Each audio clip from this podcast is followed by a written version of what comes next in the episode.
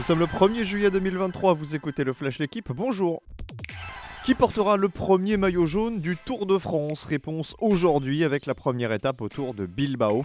Au programme 182 km entièrement sur le sol espagnol et 5 ascensions répertoriées, dont la côte de Piquet, 2 km à 10% et dont le sommet est situé à moins de 10 km de l'arrivée. Ce sera donc une journée pour puncher et à ce petit jeu-là, Pogachar, Van Der Poel et Van Aert font office de favoris comme Jonas Vingegaard. Côté français, la meilleure chance repose sur les épaules de Julien Alaphilippe, cité parmi les outsiders du jour, comme Skjelmozo Jensen, Pitcock, Guirmet ou Mohoric.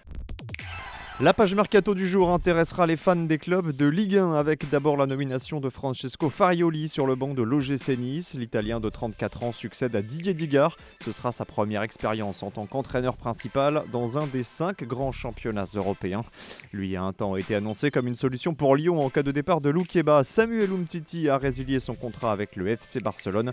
Le champion du monde 2018 est maintenant libre. Enfin, à l'étranger, c'est officiel, Ruben Loftus-Cheek quitte Chelsea pour l'AC Milan.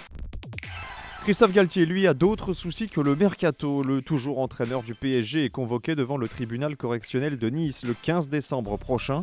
L'ancien coach des Aiglons sera jugé des chefs de harcèlement moral et de discrimination. Ces accusations sont passibles d'une peine de 3 ans de prison et de 45 000 euros d'amende. Sans surprise, Max Verstappen est toujours le plus rapide sur la planète F1. Le double champion du monde a décroché la pole position du Grand Prix d'Autriche hier. C'est sa sixième cette saison, la quatrième consécutive. Il a devancé les deux Ferrari de Leclerc et Sainz. Norris partira quatrième.